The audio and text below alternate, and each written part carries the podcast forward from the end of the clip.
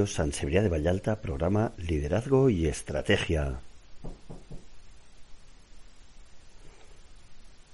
Hoy queremos hacer un programa diferente donde más que una entrevista queremos hacer una recogida de testimonios de profesionales que están en primera línea luchando contra la COVID-19 y queremos que cada uno desde su ámbito nos traslade eh, pues sus emociones y también sus preocupaciones. Eh, por lo que voy a hablar poco en este programa y voy a dejar paso a los diferentes testimonios. El primero es de una enfermera española, una amiga mía, a la que consulté cómo era la situación allí en Italia. Ella lleva muchos años en Italia y tiene otra enfermera, otra amiga, enfermera española, que también está en Italia, trabajando en UCI con pacientes con COVID. Eh, para reflejar el estado de estrés emocional, de sufrimiento que se tiene, eh, tanto por los profesionales que están en, luchando contra COVID directamente, como por aquellos que no lo están todavía, porque eso también genera tensiones entre profesional sanitario, el que le toca estar frente a COVID jugándose el pellejo y el que no. Escuchemos eh, este emocionante testimonio eh, que creo que nos puede dejar una, un registro de emocional de lo que se está viviendo. Oye Ángel, déjalo estar. Le he mandado un mensaje y me ha dicho, porque le he preguntado, digo, oye, ¿te acuerdas de Ángel y tal? Que me ha pedido tu contacto porque lleva un programa de radio y quería, bueno, pues eso, ¿no? Eh, un testimonio así de, de, cómo están las cosas en Italia, una persona que trabaja en una planta de COVID y me ha contestado textuales palabras, Ángel se me ha puesto la piel de gallina, Ana, no quiero nada y nada con mayúsculas está hecha polvo. Está hecha polvo porque me ha escrito, no os podéis imaginar lo que es y lo que significa. Eh, te digo solo que hace 15 días que no veo a mi hijo. O sea, no, la entiendo. Yo entiendo que lo que tú quieres hacer, bien, mmm, vale, es justo por un lado, pero en este momento yo, toda la gente que, es, mis compañeras con las que estoy hablando, que trabajan, una en reanimación y la otra, pues eso, la Marta o gente que está en plantas COVID, están muy hechas polvo, muy hechas polvo pues eso, a nivel emocional, pues dejémoslas, no sé, yo no he insistido desde luego, porque ya un poco te, me ha tratado como diciéndome, ¿y tú qué coño sabes? ¿no? Porque yo no estoy en esa realidad. realidad, sí, tiene razón, la verdad es que tiene razón. Eh, no le puedo decir nada, ya se lo he dicho, sí, tiene razón, ahora te toca a ti, antes o después me tocará a mí, porque esto es una rueda, ¿eh? porque antes o después se tendrán que salir de esos sitios eh, los enfermeros o porque se pondrán malos o porque no aguantan, porque no aguantan psicológicamente. Esta mañana he llamado a mi amiga Kiara, que trabaja, ya te digo, en reanimación, y lloraba Ángel.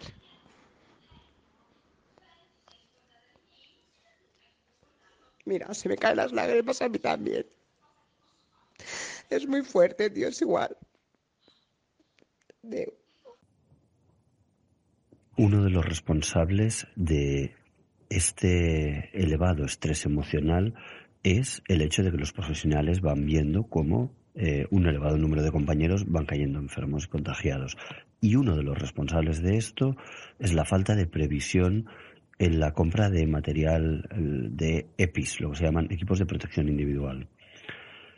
Esto que eh, está eh, escaseando en todos los hospitales, tampoco es cierto que es por una falta de provisión mundial, porque hay muchos proveedores eh, chinos, principalmente, que sí disponen de esos materiales, pero que eh, en parte relacionado en España con la orden ministerial de tener que entregar todo material sanitario, se ha ausentado, eh, ha, provocado un efecto de, de, de, susto sobre los importadores tradicionales de este tipo de materiales que podrían importar en muchísima más medida, quitando material durante unos días que era clave para el sistema sanitario y que ahora se refleja en un porcentaje del 12% de los infectados españoles, que son profesionales sanitarios, en contraposición al 8%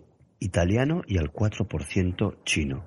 Pero a la falta de equipos de protección individual, también hay que añadirle eh, la falta de conocimiento de la enfermedad y la descoordinación o desinformación de los eh, servicios de medicina preventiva respecto de las normativas que se estaban dando. Es difícil entender cómo un servicio de medicina preventiva eh, baja a dar una formación a profesionales de un servicio hospitalario y recomienda que ante COVID-2019, en el mes de marzo del 2020, eh, no era necesario el uso de mascarilla para una enfermedad infecciosa respiratoria, que solo recomendaban el lavado de manos. A veces uno no sabe si es porque no tienen los equipos de protección y piden que medicina preventiva haga la cobertura o por puro desconocimiento, lo cual a esa fecha, en marzo de 2020 ya era grave de por sí que un servicio de medicina preventiva diera ese tipo de consejo sanitario a profesionales exponiéndolos a una infección que dada la elevada contagiosidad de eh, SARS-CoV-2 eh, y de la enfermedad que produce de COVID-19 pues era prácticamente eh, rodando la negligencia. Hola chicos. Emma, mira, a tu contestación bueno, ya veo que todo el mundo está igual con los EPIs. Esto es, yo, es, una, es, una cosa increíble que en un país como este no tenga material. Y, no, sé por qué no lo están fabricando, que supongo que lo están fabricando, pero, pero bueno, en fin, es un, tema aparte. Emma, esto ha sido porque mi jefe, jefe de servicio, eh, he contado antes que está en contacto con, bueno, con esta gente de Italia a través de, de este departamento que he montado pero no viene de parte del hospital. Es decir, no, no, no es a través del servicio de epidemiología o de salud laboral del hospital. Es un tema aparte. Lo que se debería hacer a toda esta gente es hacer una placa de tórax. A todos. A todos. ¿De acuerdo? Mm, profesionales y no profesionales. A mí me van a hacer un seguimiento de salud laboral porque me van a llamar cada semana o cada X días a ver cómo me encuentro y tal. Pero esto es como un poco aparte. ¿De acuerdo? Esta gente está haciendo lo del estudio este, que por lo que veo, pues ya se hace en, algunos sitios, como dices antes, pues en Vallebrón y tal, a la gente que ya está ingresada, y lo van a hacer a través de ellos, pero no a través de, salud laboral, que es lo que deberían hacer. Salud laboral debería decirnos a nosotros, eh, mira, a partir de ahora, pues te tomas una placa, te, hacemos una placa, hacemos esto para prevenir esto y tal. Pero no lo están haciendo. ¿Por qué? Pues no lo sé, la verdad. Esto es como todo. Mira, os explico. Yo me puse la máscara por primera vez el jueves, una máscara de estas de, quirófano, de chichimoni, ¿eh? ¿De acuerdo? Porque teníamos prohibido, prohibido, no os lo digo, no recomendado, no, prohibido ponernos máscaras. Tal como os lo cuento. Bajo una enfermedad de infecciosos con mi supervisora, que es nueva, relativamente nueva, lleva pocos meses, eh, diciéndonos que no hacía falta que nos pusiésemos máscara. Porque con el lavado de manos ya era suficiente. Que esto no, no, no, que no hacía falta, ¿sabes? Y me acuerdo, me he acordado mucho más de ella hoy, que cuando vuelva ya me va, me va a oír. Eh, y esto es lo que decía ella, este, ese es el protocolo que debía en estos momentos, hasta que mi jefe dijo, perdón, esto no, esto no funciona así, esto no funciona así, o sea, esto es mi personal, mi personal decidirá si se pone o no se pone máscara. Y punto, se acabó. Y tenían las máscaras guardadas, las máscaras, las máscaras de papel que tienen. No tienen máscaras ni FFP2 ni FFP3. Estas desaparecieron, desaparecieron en combate. O sea que mm, así vamos. Eh, y esto es lo que hay. Y los protocolos van a salto de mata, eh, no hay material, eh, nadie nos dice nada. Dirección de enfermería en mi hospital no he hecho ni una sola reunión, ni un solo mail, ¿de acuerdo? Informativo, ¿de acuerdo? O sea, esto es increíble. y encima tengo que oír de mi supervisora que tenemos prohibido ponernos las máscaras. Hoy, mm, por supuesto, en la ha peinado, la ha peinado porque no, no, no me parece de, recibo, ¿no? Y para constatar que otros testimonios, eh, como miles y miles más de los que hay actualmente, que también se publican en prensa, pero a veces desde voz, eh, en estos podcasts podemos transmitir las emociones de la gente que lo vive, eh, pues añadimos algunos más de una enfermera de quirófano que nos cuenta lo siguiente. Hola, soy Eva, eh, soy una enfermera del área quirúrgica de un hospital de Barcelona. Eh, mi experiencia al respecto de la infección de COVID es que, bueno, cuando operamos a pacientes eh, COVID positivo seguro, eh, sí que nos proporcionan las EPIs correspondientes, pero sí que es verdad que ahora cuando están viniendo pacientes a operarse, nos han dado una mascarilla FPP2 eh, en teorías de un único uso, nos han dicho que por falta de recursos la racionalicemos hasta siete veces, que incluso solo nos la pongamos a la hora de tener que intubar a los pacientes y que se llevan otro tipo de anestesia, pues que, que no nos hace falta. Bueno, pues mi opinión al respecto es pues que estamos en ese sentido desprotegidas porque si por lo que fuera alguno de esos pacientes es COVID positivo aún no sabiéndolo, y yo intubo, ayudo a intubar al anestesista en este caso con esa mascarilla, y luego yo me la guardo y me la guardo en una bolsa en mi bolsillo y luego me la vuelvo a poner para otro y otro y otro, pues eh, lo que estamos haciendo es mm, posiblemente me pueda infectar yo y posiblemente pueda infectar a otras personas. Además, eh, bueno, ya no cabe decir que, que si esas mascarillas son teoría de un único uso, el filtraje sería para una sola vez o para un solo paciente, claro. Llegado ya la séptima vez que me lo pusiera, pues seguramente eh, el nivel de filtración de esa mascarilla mm, no es el, correcto ni el que me va a proteger a mí de poder infectarme. O también podemos escuchar ese otro testimonio de una enfermera de planta que ha sido posicionada en UCI. Hola, soy Estela, trabajo en un hospital catalán, soy enfermera de planta, pero estos días por necesidad del, hospital, de servicio, estoy en la UCI ayudando. Y bueno, ahí estamos usando mascarillas FPP3 todo el turno. Y hasta nueva orden tenemos que llevar esas mascarillas. Cuando acaba el servicio se guardan y se vuelven a sacar al día siguiente y hasta nueva orden tenemos que usar las mismas. No se sabe, igual un mes, una semana, 15 días, no sabemos. La verdad que está escaseando todo el material, los cubos desechables, las batas, no lo van dando todo a cuenta gotas. Por ahora hay de todo, pero muy poca cantidad y tenemos que ir reutilizando algunas cosas.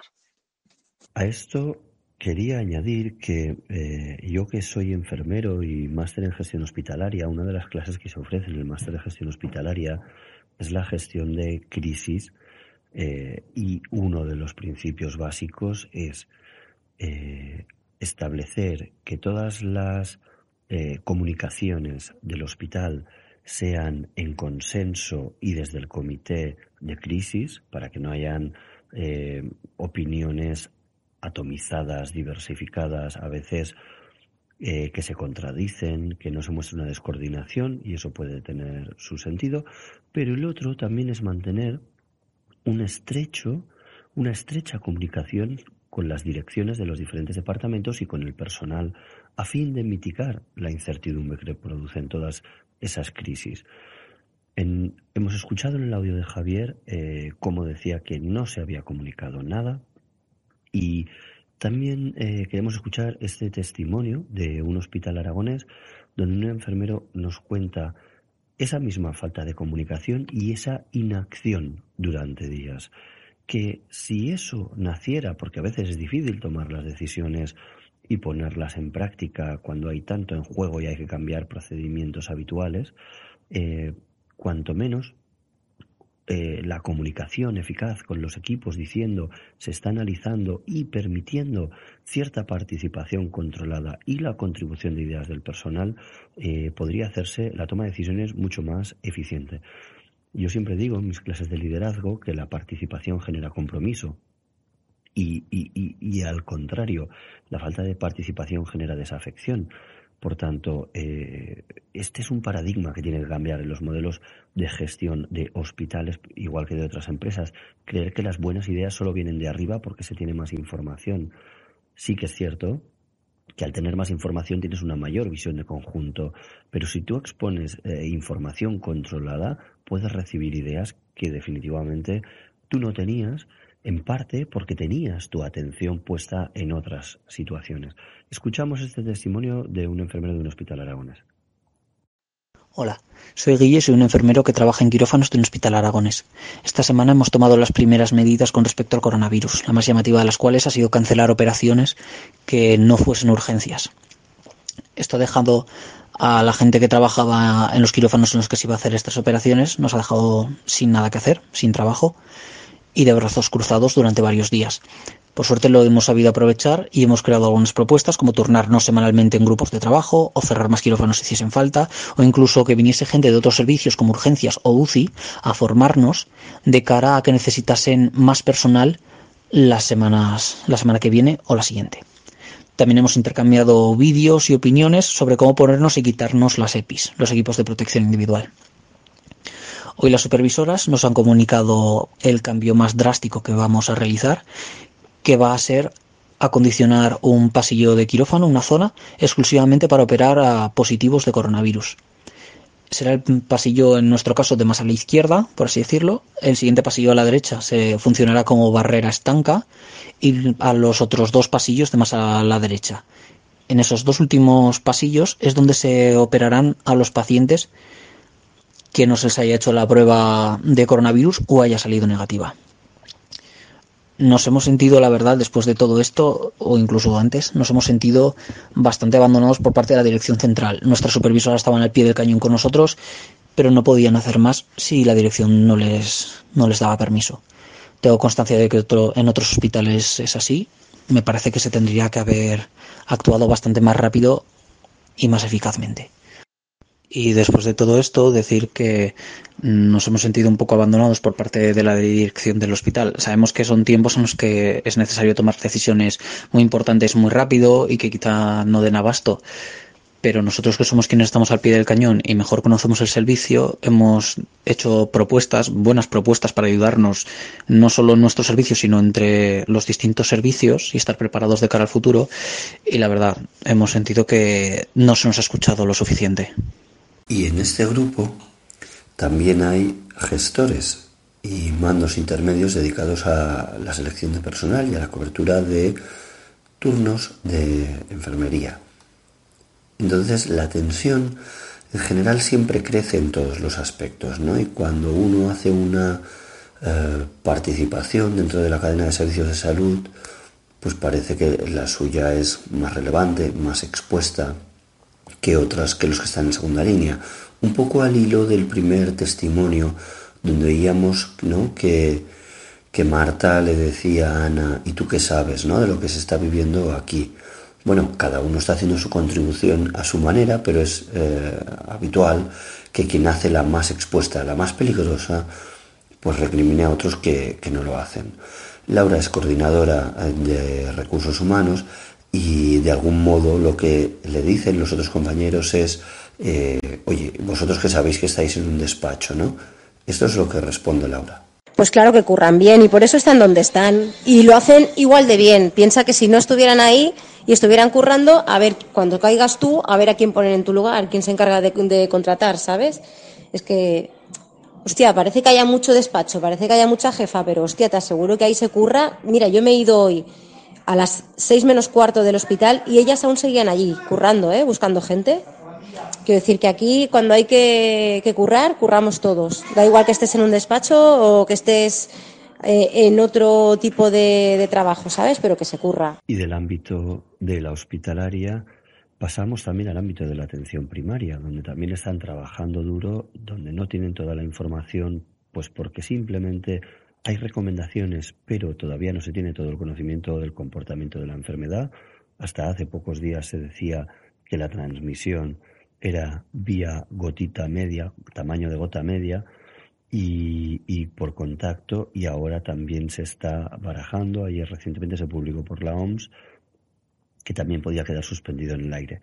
Entonces, eh, tal y como comentaron los doctores Kaila y Kulki, los, los epidemiólogos que entrevistamos, eh, se está aprendiendo de la enfermedad y debe generar desconfianza aquella persona que quiere aportar las soluciones porque siente saberlo todo, ¿no? Eh, cuando hay una epidemia nueva, hay muchos puntos, muchas esquinas no conocidas del comportamiento del patógeno del cual solo se cogerá comprensión a medida que se coja exposición y experiencia y se estudie y se investigue con él. Por tanto, debemos eh, desoír a aquellos que tengan la verdad absoluta. Bien, volviendo al ámbito de la primaria, cómo lo están enfocando desde primaria, esta falta de conocimiento fidedigno del, del patógeno y los recursos limitados que se disponen en la atención primaria y que hacen que uno tenga que tener un criterio para filtrar a la población ante una demanda tan elevada de servicio.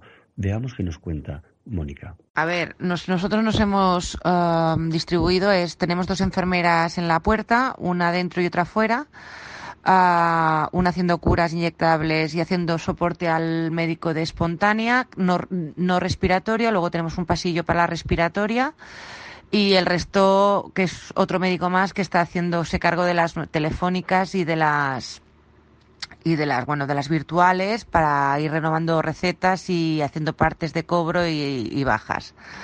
Porque la población te viene que bueno que, que, bueno que tienes que hacerle la, la, baja porque soy de riesgo la mutua no se está haciendo cargo no nos han dado eh, direcciones concretas respecto a esto hasta el miércoles miércoles por la noche porque claro, todo el mundo venía asustado, las crisis de ansiedad, eh, etc, etc, etc. Eso por un lado. Luego por el otro, a nivel de dirección, comentaron que, que habían casos que, mm, que, que, bueno, que en principio la orden era de gente joven, bueno, sin antecedentes y normales, que sin, sin disnea ni, ni otra sintomatología, bueno, rollo, rollo, rollo Javi, ¿no? O sea, fiebre bueno, tos y, bueno, y mialgias y bueno, malestar general. Enviarlo a casa con paracetamol. Nos hemos encontrado que han habido varios pacientes, no en mi ambulatorio, pero sí en otros de la zona que, que bueno, que ha habido cuatro o cinco casos de gente joven que en principio eh, estaban bien y al cabo de unas horas han tenido que, bueno, han, han ingresado en la UCI y algunos de ellos incluso intubados. El problema es cómo cribas, porque si no podemos cribar el respiratorio de alguna manera, ah, entrarían pues a lo mejor 300 ah, respiratorios al día al ambulatorio. Entonces cerramos el chiringuito rápido. Entonces, la mejor manera que hay es que he puesto otra segunda enfermera en puertas, en una mesa aparte, eh, con un pulsi y si satura abajo, entonces visitarlo y, y, bueno, y, hacer el, lo que es, bueno, enviarlo o, o, de, o enviarlo para casa bajo una, bueno, pues una supervisión estricta, ¿no? No estamos llamando dos o tres veces al día a la agenda que tenemos de coronavirus, pero claro, no damos abasto. Tengo, bueno, pues eso es lo que decía, cuatro médicos menos y ahora me estaban diciendo que hay una enfermera también que está con fiebre y no sé, no sé. Y así vamos, conteniendo la población lo que podemos. Y en este otro centro de atención primaria también destacan cómo eh, la falta de material impide que el equipo suficiente de profesionales se pueda vestir para aislarse y tratar a los pacientes de, que acuden por etiología, por causa, por signos respiratorios.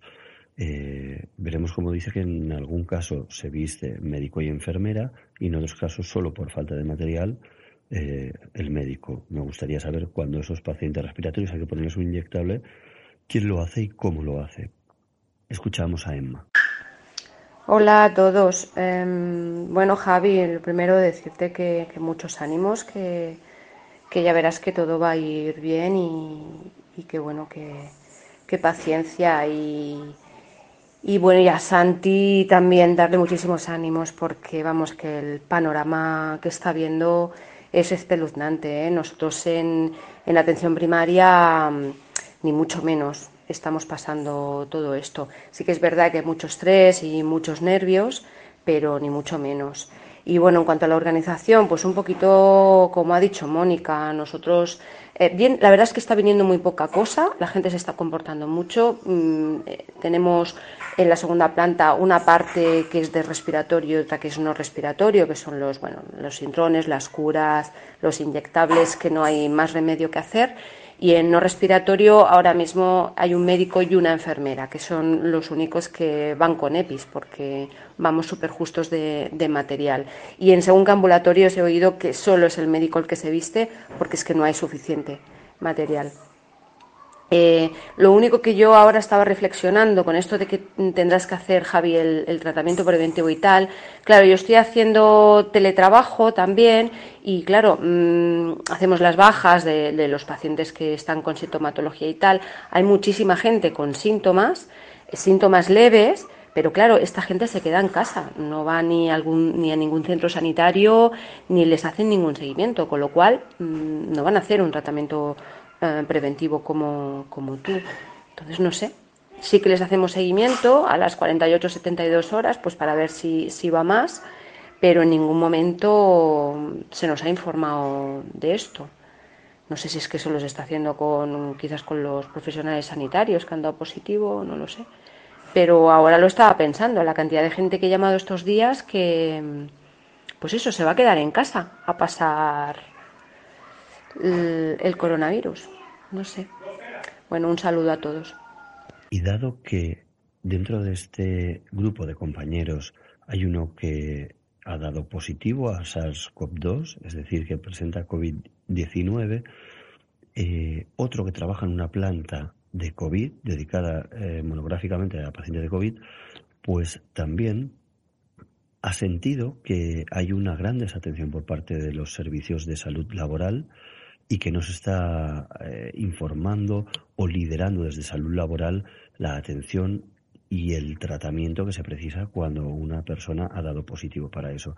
Por tanto, lo único que queda en esto es sacarse las castañas del fuego e ir a ver a compañeros que sean del servicio de infecciosas que puedan orientar sobre el tratamiento a realizar. Pero yo estoy contigo, ¿eh? yo como me digan que soy positivo en, en coronavirus, ya lo había pensado que lo primero que hago es ir a hablar con los de infecciosas, que son los de la planta de al lado, y que me digan el tratamiento que me tengo que tomar, porque yo no me la juego. Pese a toda esta desprotección, pese a toda esta incertidumbre eh, organizacional, estructural, ¿qué es lo que nos encontramos? Nos encontramos profesionales de la salud que rehuyen al peligroso sistema sanitario en el que están inmersos o no. Bueno, creo que esto eh, lo refleja bastante bien este audio de otra compañera que trabaja en recursos humanos. Lo que es una pasada eh, que yo me estoy encontrando es que hay mucha gente que se fue de mi hospital, pues eso, a primaria, a privadas, a otros hospitales que no son del IX, a, bueno, a varios sitios. Y lo que sí que veo es que eh, mucha gente llama para colaborar, para decir que hacen horas, para decir que hacen fines de semana. Eh, ¿Sabes? Incluso gente con la que no habíamos estado bien del todo y que se fueron incluso de malas maneras. Y mm, la gente se ha volcado en ayudar en, decir que lo poco que puedan ayudan, es, mm, bueno, para mí es, mm, bueno, alucinante el ver cómo la gente está, está respondiendo también. Eh, ahora lo que pasa que de momento, o sea, donde están más necesidades es en la general. Ahora, por ejemplo, materno-infantil está, eh, estamos intentando mantenerlo limpio, aunque nos están viniendo pacientes de la general y van saliendo casos y, y al final yo creo que acabaremos todo lleno de, de COVID pero ahora mismo lo que son necesidades están centradas en la general y casi toda la gente que viene a trabajar suelen ser al 100%. Entonces yo creo que todo el mundo que pueda hacer o que quiera hacer voluntariamente días, fines de semana y eso, de momento yo creo que serán para cuando ya no tengamos a nadie más a quien llamar, supongo que lo haremos así. Bueno, llegamos al final del programa, pero eh, quería hacer mis reflexiones sobre el liderazgo. Yo soy un apasionado del liderazgo, podéis conocer más sobre mi visión del liderazgo en mi web www.aerraiz.com y o buscarme en Google eh, como Ángeles Raiz, Ángeles Raiz Liderazgo. Eh, y quería hacer mis interpretaciones sobre esto. Una vez leía un artículo brillante eh, cuando eran las pasadas Olimpiadas que decía, ante la falta de una estrategia clara de medallas de España, todos los logros residen en la suma de talentos individuales. ¿Qué quiero decir? ¿Los españoles somos menos inteligentes que otros? Pues claramente no. El gen de la inteligencia no, no es patrimonio de nadie. Pero sí que hay unos, unas características culturales que nos hacen menos destacables que otros. Es decir, hay bravura, digámoslo así, en, en, los españoles. Hay, hay, hay bravura, tenemos figuras destacadas, pero hay una falta de, de desarrollo colectivo, de inconsciente colectivo por la excelencia. ¿Y por qué es eso? No porque seamos menos inteligentes de otro. Aquí viene mi interpretación sobre el liderazgo. Viene por la cultura de la carencia. Una vez estaba en un país latinoamericano que ellos a sí mismos decían, eh, se criticaban o criticaban lo que ellos llamaban la viveza del, de, este país de Latinoamérica. Y decían, no, porque aquí mucho latino quiere ser vivo, quiere ser más astuto que los demás, la pillería, ¿no? Como atajo para conseguir ciertos éxitos. Eh, yo creo que cuando en un país se instala la carencia, el miedo, eh, la emoción que subyace es el miedo. Y por tanto, eh, tenemos miedo a compartir y se genera una emoción de desconfianza respecto del resto.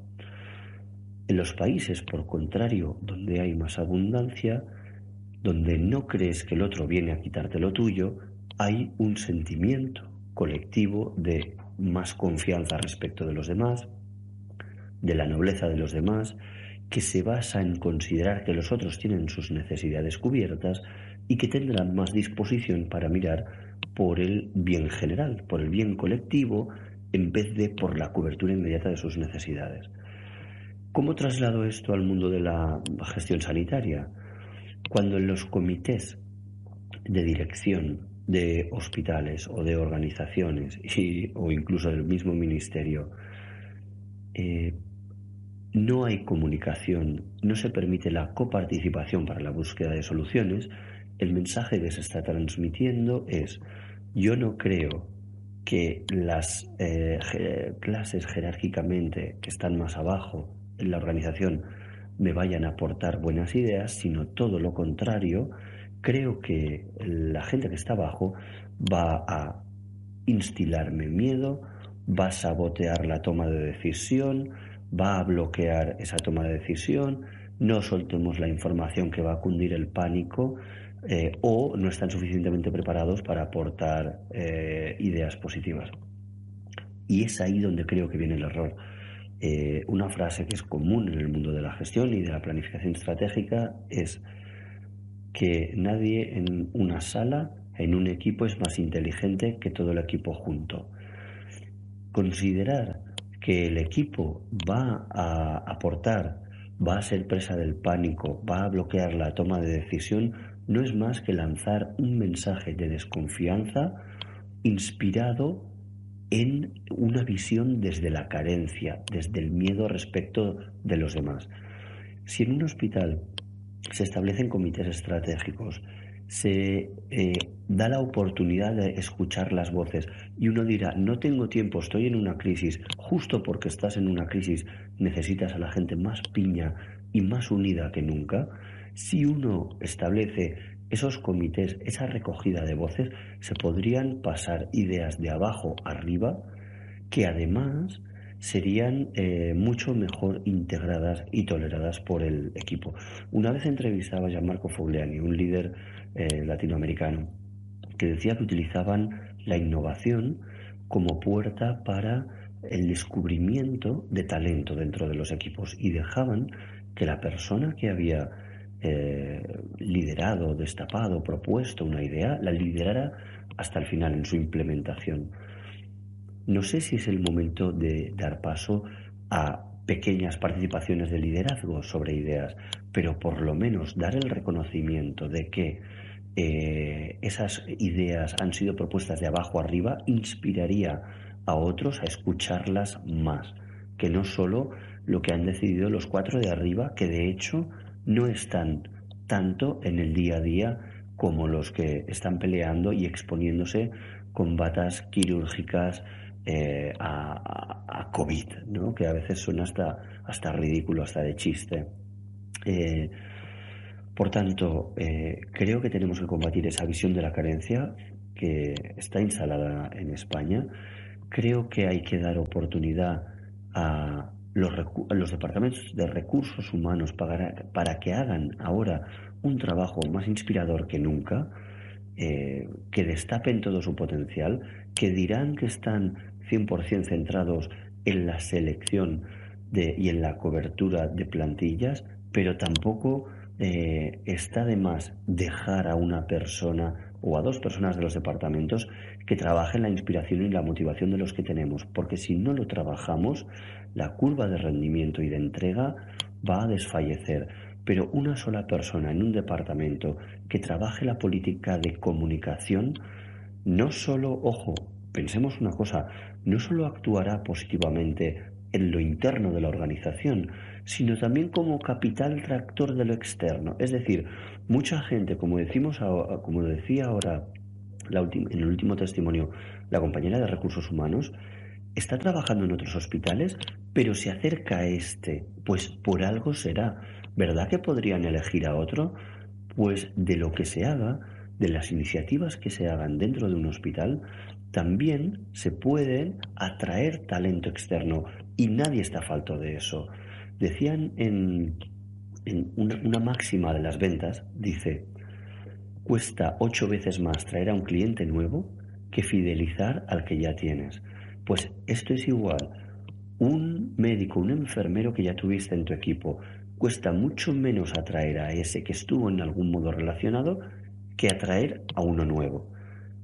Si uno desde el Departamento de Recursos Humanos puede trabajar esa emoción en los que ya tiene, podrá ser más eficiente en la atracción de capital. Por supuesto, cuanto más atractivos seamos para otros, pues más magnetismo tendremos para atraer ese talento y para, por tanto, acabar entregando un mejor servicio dentro de nuestras organizaciones. ¿Es un mercado competitivo? Sí, como siempre lo ha sido. El mercado siempre ha competido por el talento. En una situación especial, pues todavía más. A veces cuando uno sale de una crisis que parece que se ha recortado tanto trabajo y sobran trabajadores, algo que hemos visto en España, parece que ya no se debe atraer talento. No, sí se debe atraer talento porque te interesa justamente el que más pueda aportar, no el que ya se queda por selección natural en tu organización. No me interesan los normales, me interesan los que especialmente puedan aportar eh, capital diferencial, los que si están en un hospital no solo hacen la labor productiva, contribuyen a la propuesta de mm, redacción de un estudio, contribuyen con, aportas eh, con propuestas innovadoras, eh, contribuyen y aportan algo más. Por tanto, el talento siempre interesa. Cualquier iniciativa que genere impronta, especialmente le diría al hospital que pierda el miedo, ¿no? Esa institucionalidad tan eh, férrea de usar los canales oficiales y que usen también redes sociales y algo innovador. A mí me ha sorprendido no ver ofertas de trabajo, por ejemplo, de enfermería. En el Colegio Oficial de Enfermería hablo de los, de los hospitales más públicos. ¿eh? Eh, los privados ya, ya lo van haciendo, pero los más públicos no tocar, o sea, ese árbol que no te deja ver el bosque, esa falta de visión estratégica, de pensar un punto más allá del día de mañana. Y no me sirve que me digan los departamentos de dirección o de recursos humanos, es que no tenemos para ver eso el pasado mañana. Es que hay que verlo porque está ahí, pasado mañana está ahí, está después de mañana. Y aunque mañana es lo urgente, hay que combinar lo urgente y lo importante porque esa realidad, la de pasado mañana, es innegable. Es innegable. Bueno, hasta aquí este programa de testimonios y eso que esto fue eh, recogido durante la semana pasada, eh, se van a suceder, estoy convencido, muchos más y probablemente mucho más duros durante la semana presente y la semana que viene. Así que estaremos aquí para comentarlos. Y como dice Ana Pastor, en el objetivo, esta es la información Suyas son las conclusiones. Nos oímos en otro programa de liderazgo y estrategia.